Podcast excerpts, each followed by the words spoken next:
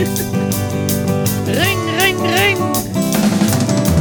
Ring, ring, ring. Ring, ring, ring. Oh, da klingelt's. Es klingelt in dem Moment, wo unser Podcast anfängt. Oh, Das ist eine Premiere. Janusz geht an die Tür. Ich berichte live. ich bin sehr gespannt. Janusz fragt, haben wir was von Amazon bestellt? Ich hoffe nicht. Janusz muss sich jetzt schn- ganz schnell eine Hose anziehen. Das ist immer. Das muss dann immer sehr schnell gehen. Und ich, ich das Witzige ist, also, ähm, dass er dann immer hektisch rumläuft. Das ist das Leben in der Quarantäne. Nee, es ist auch eigentlich sein normales Leben. Ach so. So, jetzt hat er die Tür aufgemacht. In unserem Flur steht schon ein halbes Regal aufgebaut. Denn Janusz, ja. Okay, äh, Janusz schmeißt mir ein Paket rüber. Das ist übrigens kein Amazon-Paket. Machen wir jetzt Unboxing, machen wir einen Unboxing-Podcast. Ja, ich sehe schon, was da drin ist. Das ist von H&M. Oh, Also, aber es ist gut, dass Janusz schreit, äh, Kari, ein Amazon-Paket. Es steht aber ganz groß H&M draufgeschrieben. diese Episode gesponsert von, Oh, nee, es gibt auch noch andere Klamottenläden. Also ich möchte hier nicht H&M promoten und schon gar nicht Amazon, diese, äh, das ist eigentlich ein, ein Unding überhaupt bei Amazon Ja. zu bestellen. ja, ja, H&M auch. Aber wo wir gerade von Marken reden, ich habe gute Nachrichten. Ja, sind deine AirPods noch heile? Die sind einfach nur sauberer als vorher. Und ansonsten haben die komplett überlebt. Alles funktioniert. Ich habe sogar das Gefühl, die klingen besser als vorher. Was? Nein, das ist Quatsch. Das bildest du dir ein. Also es funktioniert alles, auch die Mikrofone, ist äh, alles top. Ja. Ich möchte dir noch ein weiteres Update geben. Unsere Zuhörer freuen sich ja immer aus dem Alltag zu hören. Ja. denn dann bekommt man auch gute alltagstaugliche Vokabeln. Janusz? Er ist weg. Ich wollte, dass er die Tür nochmal aufmacht zum Flur. Ach, du hast Kopfhörer an. Ja, warte. Äh, kannst du mal die Tür auflassen? Ich möchte unseren Zuhörern live beschreiben, was du tust. Ja, und zwar bei uns im Haushalt ist das so, ne? Ja. Also, wenn wir irgendwo sehen, es gibt einen Bedarf, also es muss was gemacht werden, dann wird dieser Bedarf erstmal ein halbes Jahr lang äh, aufgestellt, analysiert und darüber diskutiert. In diesem Fall war, ist der Bedarf, wir haben nicht genug Stauraum in der Küche, was unter anderem daran liegt, dass Janusz gerne neue Küchengeräte ausprobiert und kauft. Ja. Ja, also haben wir uns schon, ich glaube, im Januar entschieden, dass wir Regale aufhängen wollen, damit wir einfach mehr Platz haben, weil es steht zu viel rum. Und wir haben gar keine Küchenschränke, also keine richtigen. Ja, dann hat Janusz lange drüber nachgedacht. Im Februar haben wir dann Regale bestellt. Dann hat Ikea die falsch geliefert, wie eigentlich immer, wenn man was bei Ikea bestellt. Dann wurden die nochmal nachgeliefert. So, dann war, glaube ich, Ende Februar das Paket komplett. Hörst du, wie er da gerade was hämmert? Ja, ist das jetzt wirklich der Moment zum Hämmern, während wir einen Podcast aufzeichnen? Frag ihn das mal. Janusz, Manuel möchte wissen, ist das jetzt wirklich der Moment zum Hämmern, während wir den Podcast aufnehmen? Kari wollte ja, dass äh, ich euch demonstriere, wie man die Regale aufhängt. Ach so.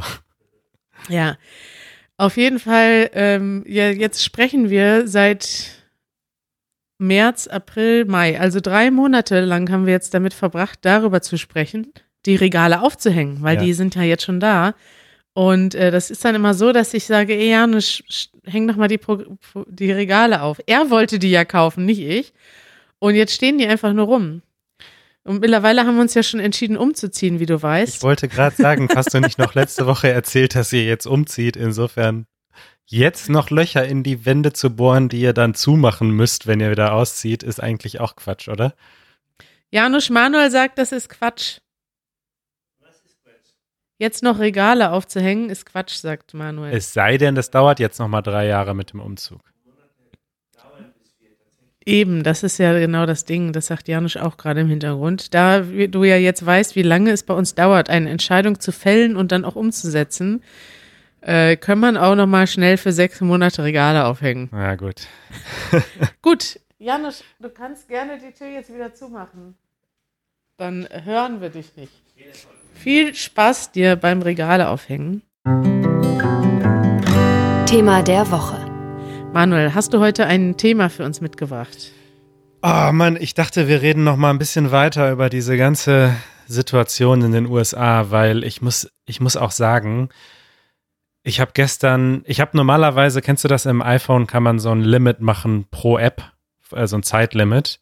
Und ich habe äh, bei Twitter normalerweise 30 Minuten am Tag Limit, weil Echt? Twitter ist so ein bisschen, das macht so ein bisschen süchtig. Also so wie viele Leute total süchtig nach Instagram sind. Ich benutze Instagram privat jetzt nicht so viel, aber ich, ähm, wenn ich einmal auf Twitter bin, ich kann da einfach endlos weiter scrollen und lesen. Und normalerweise habe ich da 30 Minuten Limit und gestern habe ich dieses Limit ausgeschaltet und mit Sicherheit zwei Stunden gelesen und Videos geschaut. Und ich finde es einfach so krass. Ich habe da einfach keine Worte für. Ich finde das auf so vielen Ebenen so unglaublich, was jetzt gerade passiert. Und ich ähm, habe Bedarf, dass wir da noch weiter drüber reden. Ja, finde ich gut. Also, ja, ich, ich weiß, was du meinst. Ich habe, äh, ich benutze ja nie Twitter und, in diesen Tagen, Janusz kommt wieder rein. Ich wollte nur sagen, dass ich dabei dieses höre und das empfehlen möchte. Ja, Janusz, dann sprich doch direkt ins Mikrofon. Okay, beim Basteln höre ich mir eine neue mh, Playlist, schätze ich, auf ähm, äh, Spotify. Es heißt Black Lives Matter und das, äh, das sind so Songs zu dem Thema und die sind sehr schön und sehr gut und ich dachte, ich empfehle es euch mal. Hey, cool. Dankeschön, Janusz. Dann äh, verlinken wir das. Ja. Wo waren wir stehen geblieben? Du äh, benutzt sonst nicht so oft Twitter, hast du gesagt? Ja, es ist, es ist schwierig. Es ist eigentlich, auf der einen Seite ist es ähm, gut, wenn man sich nicht, also wenn man sich nicht so sehr da reinziehen lässt, dass man stundenlang das konsumiert, weil es passiert wirklich ja so viel gleichzeitig, so viel Unglaubliches, ähm, was eben, wo die, ich normalerweise konsumiere ich Nachrichtenseiten und zwar auch wenige Nachrichtenseiten. Eigentlich versuche ich nur Tagesschau zu gucken, weil die eben nicht diese Clickbait-Trigger-Artikel haben, Ja. die irgendwie äh, unglaublich, was hier passiert ist, sondern die sind relativ neutral und bei Tagesschau passiert mir das eigentlich nie. Ich gucke zwar immer nach mehr, aber es gibt eben nicht diese Sachen wie bei, sogar bei Spiegel Online oder so. Also alle Sachen, die, sage ich mal, kommerziell aufgebaut sind, die haben natürlich das Interesse daran, dass die Leute so lange wie möglich auf ihrer Seite bleiben und das erreicht man mit Clickbait-Titeln. Und Ja. das ist auf allen Seiten, das ist, so funktioniert YouTube, so funktioniert Facebook, so funktioniert natürlich Easy German.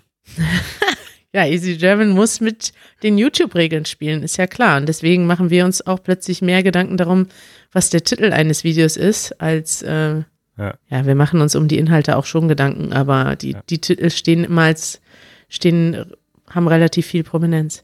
Ja, ich kann es verstehen, weil ich habe auch viel Zeit bei Twitter verbracht, obwohl ich sonst nie Twitter benutze. Ja, ich finde halt in so einer Situation wie jetzt, ist es einfach ein unglaublich direktes Medium. Also da merkt man es halt, dass man diese Videos, diese Augenzeugenberichte halt direkt sieht. Und also damit können wir ja vielleicht auch gleich auf das Thema kommen, was ich halt einfach so unfassbar finde, ist diese, also wie die Polizei in nicht allen, aber extrem vielen Orten scheinbar jetzt damit umgeht und die Lage wirklich, muss man sagen, eskaliert und eskalieren lässt. Und ich habe so viele Videos gesehen, aus denen absolut ganz klar erkennbar ist, dass die Gewalt von der Polizei ausgeht. Dass die Ja. Polizei, dass da eine Masse steht an Menschen und die Polizei fängt auf einmal wahllos an, Pfefferspray zu sprühen, ohne Provokation.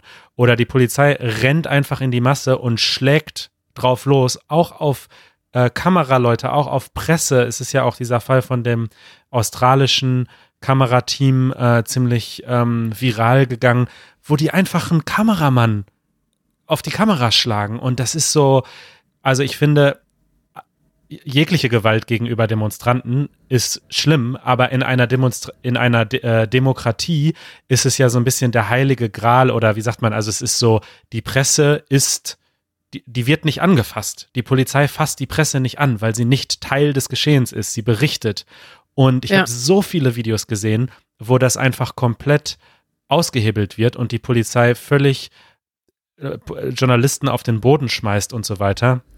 Und dann auch eben so Kommentare gelesen wie, ja, ich meine, wenn der Präsident seit Jahren die Presse als äh, Volksfeind, als Enemy of the People beschreibt, wen wundert's? So, dass dann die Polizisten und womöglich das Militär als nächstes äh, das wörtlich nimmt, so.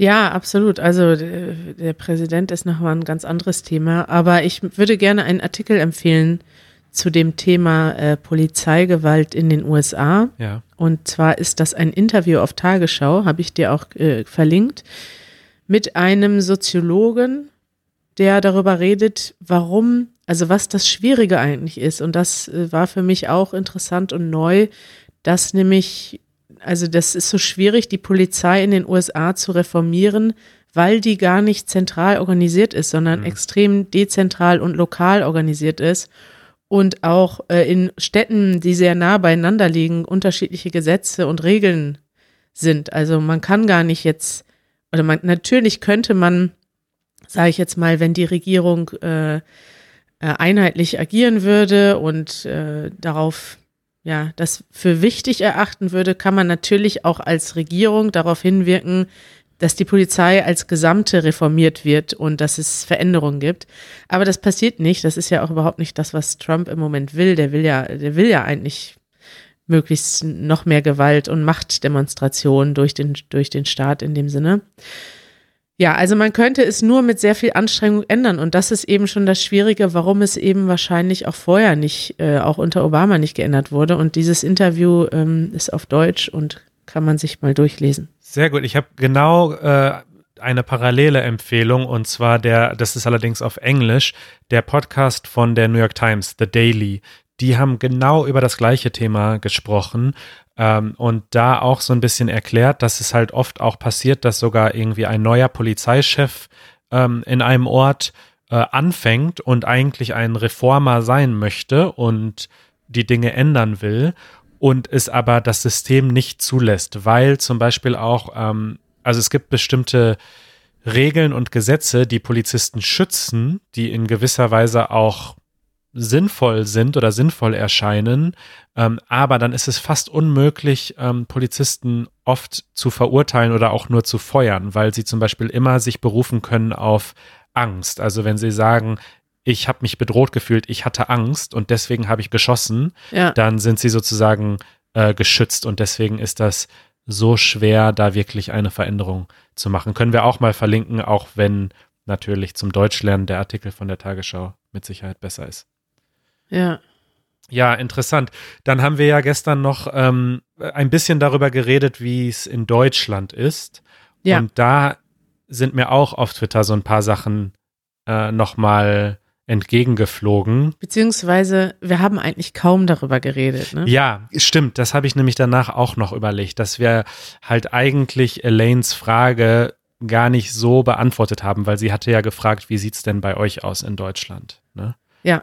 Also eine Sache, die ich gesehen habe, die ich hier ähm, empfehlen wollte, war, da hatte jemand geschrieben auf Twitter, okay, ähm, euch ist jetzt der Name George Floyd bekannt, der in den USA ermordet wurde. Äh, das ist gut und das ist auch gut, dass da jetzt ähm, ein starkes Bewusstsein ist auf der ganzen Welt. Aber habt ihr denn schon mal den Namen Uri Jallo gehört? Und ich musste gestehen, ich hatte von diesem Fall noch nichts gehört. Mhm. Du? Ja, doch, auf jeden Fall. Okay. Und es ist ja nicht nur ein Fall, sondern es gibt mehrere Fälle von Menschen, die in Polizeigewalt äh, gestorben sind, in deutscher Polizeigewalt. Ja. Und bei einigen auch vermutet wird, dass die Gewalt durch die Polizei ausgeübt wurde, bis hin zu, ich glaube, das war der Fall von Uriallo, der äh, verbrannt wurde in seiner Zelle. Ist das, ist das so? Genau. Der ist, also der ist verbrannt in seiner Zelle in äh, Polizeigewahrsam und war an Händen und Füßen gefesselt. Und Äh, die Polizei hat dann gesagt, ja, der hat sich selbst in Brand gesteckt und es wurde sozusagen niemand verurteilt. Und ähm, es gab da eine Empfehlung und zwar, es gibt einen Podcast, einen fünfteiligen Podcast, der jetzt gerade erst rausgekommen ist vom WDR über diesen Fall. Den konnte ich ja. jetzt natürlich noch nicht hören, aber obwohl dieser Fall ähm, 2005 schon stattgefunden hat, gibt es da jetzt auch äh, noch ähm, diesen Podcast drüber. Also auf jeden Fall existiert dieses Thema in Deutschland auch. Ja, natürlich. Und es ist extrem furchtbar, sich das vorzustellen, was da für Sachen passiert sein müssen. Und wir hatten ja auch vorgestern darüber gesprochen, wie sichtbar sind solche Fälle. Also ich meine, wir beide sind einfach weiße Leute, die in einer mehrheitlich weißen Gesellschaft leben. Wir können das überhaupt nicht nachvollziehen. Wir können da auch gar nicht reden drüber, wie sich das anfühlt, äh, mit einer anderen Hautfarbe in Deutschland zu leben. Und ich kann nur das wahrnehmen, was eben auch Leute berichten und was Leute schreiben und was Leute in Podcasts erzählen, dass es etwas ist, was, wo du jeden Tag mit zu tun hast. Also jeden Tag wirst du von, von mindestens einem, meistens mehreren Leuten angeguckt, anders angeguckt. Du kriegst äh, komische Blicke, du kriegst blöde Sprüche und du kriegst auch von der Polizei einen anderen, also du hast einen anderen Umgang. Ja. Du musst zwar vielleicht in Deutschland jetzt nicht diese krasse Polizeigewalt fürchten, wie es in den USA gibt. Da haben wir ja auch darüber gesprochen, dass das auch damit zu tun hat, dass die USA einfach ein gewalttätigeres Land sind ja. mit den ganzen Waffen. Aber trotzdem musst du Angst haben. Du musst Angst haben, dass du als erstes kontrolliert wirst oder dass du im Club abgewiesen wirst, weil du nicht dazugehörst oder nicht. Und das kenne ich auch von Freunden, diese Berichte, dass sie versucht haben, in, in mehrere Clubs oder Diskos reinzukommen und nur weil sie eine dunklere Hautfarbe hatten, hat das nicht geklappt. Da gibt es übrigens auch sehr ähm, mittlerweile ganz gute Videoreportagen zu. Und die meisten Sachen sind für uns unsichtbar. Also für ja. viele Leute einfach unsichtbar, weil wir das selber nicht erleben und weil es dann auch nicht nachvollziehbar ist. Also in dem Fall von Uriallo ist das eine Geschichte, die sich über mehrere Jahre hingezogen hat. Ja. Und natürlich, wenn die Polizei das vertuschen will, dann kann sie das auch. Und da ist du, da ist es wirklich schwierig durchzukommen und etwas zu machen und etwas zu verändern. Es gibt ja auch die Fälle von den, von den NSU-Morden in Deutschland. Also eine rechte Terrororganisation ermordet Menschen türkischer Herkunft. Und in fast allen Fällen, also diese Fälle scheinen gar nicht auf den ersten Blick in Zusammenhang zu stehen, sondern passieren an unterschiedlichen Orten. Und in allen Fällen vermutet die Polizei, ah ja, da sind, äh, da ist ein, ein Türke getötet worden oder ein Mensch türkischer Abstammung, ja, dann ist das wahrscheinlich, äh, haben, hat das ein anderer Türke gemacht, ja. weil das ist so die erste naheliegendste Erklärung für viele Leute. Und es wurde über, das ist etwas, was in Deutschland einen großen Aufschrei ausgelöst hat, ähm, vor ein paar Jahren und noch immer. Und trotzdem bekommt das Thema nicht nicht genug Aufmerksamkeit in Deutschland. Und ich glaube, dass da in der Hinsicht die USA tatsächlich viel weiter sind als Deutschland. Dass zwar natürlich diese Ungerechtigkeit und Ungleichheit man das Gefühl hat, es hat sich irgendwie nichts verändert, aber immerhin ist es, gibt es diesen sozialen Diskurs und immerhin siehst du Menschen auf der Straße und zwar nicht nur People of Color und ähm, sondern auch weiße Allies, Verbündete, die mitdemonstrieren. Und wann hast du irgendwie in Deutschland mal eine Demo zu diesem Thema gesehen? So? Ja, es gibt, es gibt schon Demos. Also das ist halt, das ist halt nicht so groß. Das ist halt tatsächlich das Ding. Aber antirassistische Demos gibt es auch in Deutschland ziemlich viele und es gibt auch ähm, Gruppen, die sich dafür einsetzen. Ich denke also, wo wir auch drüber gesprochen haben, warum ist dieses, warum ist das jetzt, warum passiert das jetzt, ist, dieser Fall hat das, glaube ich, zum ersten Mal völlig eindeutig sichtbar gemacht. Ja. Also das, was wahrscheinlich viele Menschen empfinden, erleben jeden Tag, was aber, was aber nicht, also was man eben erklären muss, damit das jemand anders nachvollzieht, das haben jetzt alle gesehen. Es ist völlig un, ähm, wie sagt man, unquestionable, fällt mir jetzt auf Englisch. Man kann es nicht abstreiten, dass das genau. unnötig war, diese Gewaltanwendung. Jeder, der das Video gesehen hat, weiß, was passiert ist. Also du kannst nicht sagen, der Mann hatte, der Polizist hatte Angst, der Polizist hätte was Falsches denken können, der Polizist ja. hätte dies oder das. Es ist völlig klar. Es ist aus einem völlig, es ist Gewalt aus völlig aus, aus überhaupt gar keinem Grund ausgeübt Ja. worden. Und das ist etwas, was ja in vielen Fällen passiert, aber eben nicht sichtbar ist. Und deswegen völlig nachvollziehbar, dass jetzt die Wut am stärksten ist, weil jetzt kann jeder, jeder hat in diesem Fall gesehen, Ich glaube aber tatsächlich, dass da noch auch andere Faktoren reinspielen, weil es gab auch früher schon Videos, ähnliche Fälle, wo es einfach ganz klare Videobeweise gab, die auch große Wellen geschlagen haben. Ich weiß noch, ich habe ähm, 2012 habe ich meine Bachelorarbeit geschrieben zum Thema YouTube und habe da auch über einen Fall berichtet, wo genau das passiert ist, äh, zu den Anfängen von YouTube, wo ein äh, Mord an einem Schwarzen in Amerika dokumentiert wurde und dann viral gegangen ist auf YouTube und das den ganzen Prozess verändert hat, weil es einfach klar war, was, was ist da passiert. Und in den letzten Jahren gab es so viele Fälle, wo es eigentlich klar war. Und ich glaube, was jetzt noch so ein bisschen tatsächlich mit reinspielt, ist tatsächlich diese ganze Corona-Geschichte und diese Pandemie und wo du in den USA siehst, wie viel härter es die Communities betrifft, die eben nicht weiß sind und so weiter und die Menschen ähm, ja wirklich leiden oft und, und keine Krankenversicherung haben und in Berufen arbeiten, wo sie eben nicht von zu Hause aus arbeiten können und so weiter. Und ich glaube, dass das auch noch, ach und dann war ja auch noch der Fall von dieser Frau im ähm, Central Park in New York, die ihre Macht so richtig ausgenutzt hat und ähm, diesem äh, Mann gesagt hat, ich rufe jetzt die Polizei und sagt, dass mich hier ein Schwarzer bedroht, obwohl er sie überhaupt nicht bedroht hat. Ähm, also das war so eine, da sind so viele Sachen irgendwie auf einmal zusammengekommen, glaube ich, die dazu geführt haben, dass, dass das jetzt so explodiert ist. Ja, mehrere Fälle. Also die Fälle gibt's ja eigentlich jede Woche, aber das waren jetzt vier, vier bekannte Fälle innerhalb von ähm, ja, drei, vier in einer Woche und dann war ja auch noch der, ähm, wie hieß der?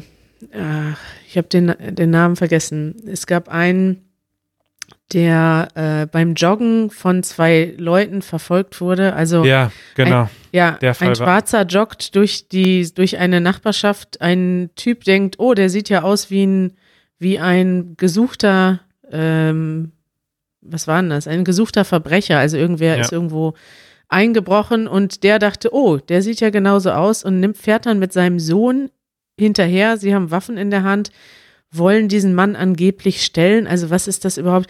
Und das war so ein Fall, der ich, den ich auch richtig krank fand, weil der, der zeigte sogar, die wurden ja am Anfang freigelassen und erst nachdem später noch ein Videobeweis aufgetaucht ist, Ja. ähm, sind sie dann verhaftet worden, die beiden. Und das fand ich so, finde ich so richtig krank, diese Idee von Selbstjustiz. Ich weiß nicht mehr, in welchem Staat das war, aber es war in einem US-amerikanischen Ja. Bundesstaat, in dem das sogar okay ist. Du darfst dich mit deiner Waffe selbst verteidigen und du hast sogar das Recht, mit, mit deiner eigenen Waffe Menschen zu verfolgen oder Verbrechen zu bekämpfen. Also das ist so eine richtig, ich meine, das ist etwas, was in Europa unvorstellbar wäre. Dass Es gibt eine ganz klare Trennung. Der Staat hat die Staatsgewalt und eine private Person hat überhaupt gar keine, äh, gar keinen Einfluss auf die Justiz und soll das auch nicht haben. Also in dem Sinne, dass er irgendwie Verbrecher jagen oder bekämpfen kann. Und das ist in den USA halt in einigen Bundesstaaten ist das Gesetz anders. Also das Ja. war das Erste, was mich völlig überrascht hat. Ja. Und dann passieren solche Sachen, dass Leute sich auch ermächtigt fühlen, dass sie jetzt da den, den Sheriff machen und da hinterherfahren und dann einen Menschen stellen, der, also ist ja völlig egal, ob der jetzt schuldig oder unschuldig war von dem Verbrechen, für den sie ihn, für den sie ihn für den Verbrecher gehalten haben. Es, es geht nicht. Du kannst ja nicht einfach jemanden hinterher laufen und sagen, ja, ich habe jetzt erkannt, dass du der Verbrecher bist und dann passieren solche Sachen, dass, dass du den dann aus Versehen tötest. Also, das, ja. Ja. Ja, also so sind einige Sachen zusammengekommen und du hattest ja auch gestern gesagt, vorgestern, ähm, du hoffst eigentlich, dass die Proteste weitergehen und das sehe ich im Grunde auch so. Also es gibt einfach keine Veränderung, ohne dass man wirklich zeigt, hey, es reicht so, ja, also dass zu sagen, okay, bitte lauft alle friedlich und schön leise auf der Straße und stört uns nicht sozusagen in unserem normalen Leben. So funktioniert Veränderung nicht. Aber ja. ich, ich sehe halt einfach mit Unglauben, wie dieser Staat darauf reagiert und wie diese Polizei darauf reagiert.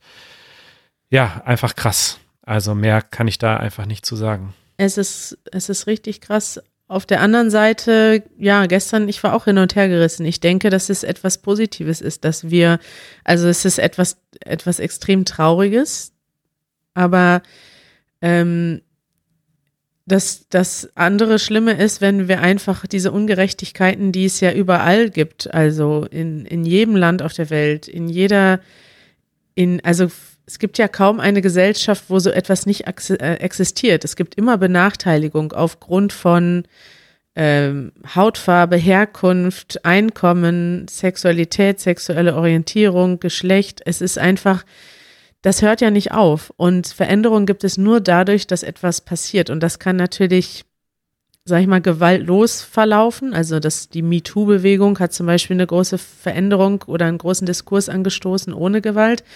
Aber in manchen Fällen, gerade wenn Gewalt die Ursache ist für die, für die Ungerechtigkeit, und das ist ja in dem, in diesem Kontext der Fall, dann muss man auch damit rechnen, dass Gegengewalt passiert. Das will natürlich niemand und es will niemand, dass jetzt Sachen passieren, aber es gibt auch sonst ja, das ist wahrscheinlich Teil der Veränderung. Was man aber wichtig dazu, also was man dazu noch sagen muss, ist, dass es super viele Videos auch gibt, in denen du ganz klar siehst, die Gewalt geht nicht von denen aus, die jetzt dagegen demonstrieren. Ich habe sogar ein Video gesehen, wo eine Gruppe von schwarzen Teenagern sich geschlossen vor ein Target stellt, den eine Gruppe von weißen Leuten versucht jetzt äh, aufzubrechen und, und zu plündern, sozusagen. Also da sind natürlich super viele Leute, die da jetzt richtig Öl ins äh, Feuer gießen und diese Lage einfach ausnutzen. Und ich glaube nämlich, dass sich eigentlich die schwarze Community im Großen und Ganzen in den USA absolut der Gewaltfreiheit verschrieben hat. Und man kann nicht sagen, dass die jetzt sozusagen Gewalt in Kauf nehmen. So. Ja, ich meine, ja, es ist extrem schwierig, jetzt den Überblick zu behalten, aber dann guckt, guckt man sich an, dass Donald Trump sich mit Waffengewalt den Weg zu einer Kirche da ja. frei macht, um irgendwie mit einer Bibel zu posieren. Und da, es gibt einen riesigen Aufschrei unter ein paar, also unter den, den Bischöfen und den, also es gibt einige Kirchenvertreter, die das ganz klar ähm, kritisiert haben, aber es gibt so viele, die das überhaupt nicht kritisieren. Wie kann sowas sein? Wie ist das überhaupt möglich? Und wenn man sieht, wie viel Rückhalt Trump immer noch in seiner eigenen Partei hat mit nach solchen Aktionen und in den, in den Kirchengemeinden, die hinter ihnen stehen, das ist einfach, das zeigt einfach dann doch, wie, Ach, verdammt, ich kann da jetzt ewig drüber reden. Ja. ja. Manuel, ich stelle noch zwei Artikel rein. Wenn noch ja. jemand mehr lesen möchte, was wir nämlich noch nicht besprochen haben, ist ähm, äh, die Initiativen, die es gibt in Deutschland, die es gibt äh, unter anderem eine Initiative, die heißt Afrozensus, wo im April, also jetzt vor kurzem, ähm, Schwarze in Deutschland und ähm, People of Color dazu aufgerufen wurden, ihre Erfahrungen zu teilen und überhaupt zu sprechen. Es gibt über eine Million schwarze Menschen in Deutschland ähm, und die sind gar nicht so stark organisiert, wie man das denken würde. Und weil sie auch eben aus allen möglichen unterschiedlichen Hintergründen kommen, aus äh, ja, Menschen, die hier geboren sind, Menschen, die aus Afrika eingewandert sind, Menschen, die aus anderen, die zum Beispiel aus den USA eingewandert sind. Und da gibt es eben einmal diese Initiative, da würde ich gerne einen Artikel verlinken aus dem Magazin. Und es gibt auch einen Verein, den ich gefunden habe, die ISD, die Initiative Schwarze Menschen in Deutschland, die auch viel organisieren. Und das finde ich ganz interessant, wenn man mal gucken möchte, was in Deutschland passiert, auch was es für Demonstrationen gibt, bei denen man vielleicht ähm, äh, mitmachen kann. Verlinke ich mal hier unten im in den Show Notes. In den Show Notes, ja. Weil das war ja auch eigentlich die Frage, die wir jetzt immer noch nicht wirklich. Aber wir haben jetzt, wir sind jetzt ein bisschen auf Polizeigewalt gegangen, aber ich finde es auch interessant zu sehen, was es eben an, also was gibt es denn an positiven Sachen, die man unterstützen ja. kann. Ähm, ich finde es gut, wenn wir immer mit einem etwas Positivem abschließen, denn jeder kann ja was tun, um was zu verändern und ähm, alleine anfangen zu lesen und sich mit Menschen zu beschäftigen, die sich damit beschäftigen. Und mehr darüber zu hören, ist ein guter Anfang, glaube ich. Das ist, äh, das finde ich gut, dass du immer einen positiven Abschluss suchst. Und ich sehe, ich denke auch, diese ganze Entwicklung ist eine Chance. Hoffen wir es. Danke, Manuel. Sehr gerne, danke dir und wir hören uns am Samstag wieder. Bis bald. Bis dann. Tschüss.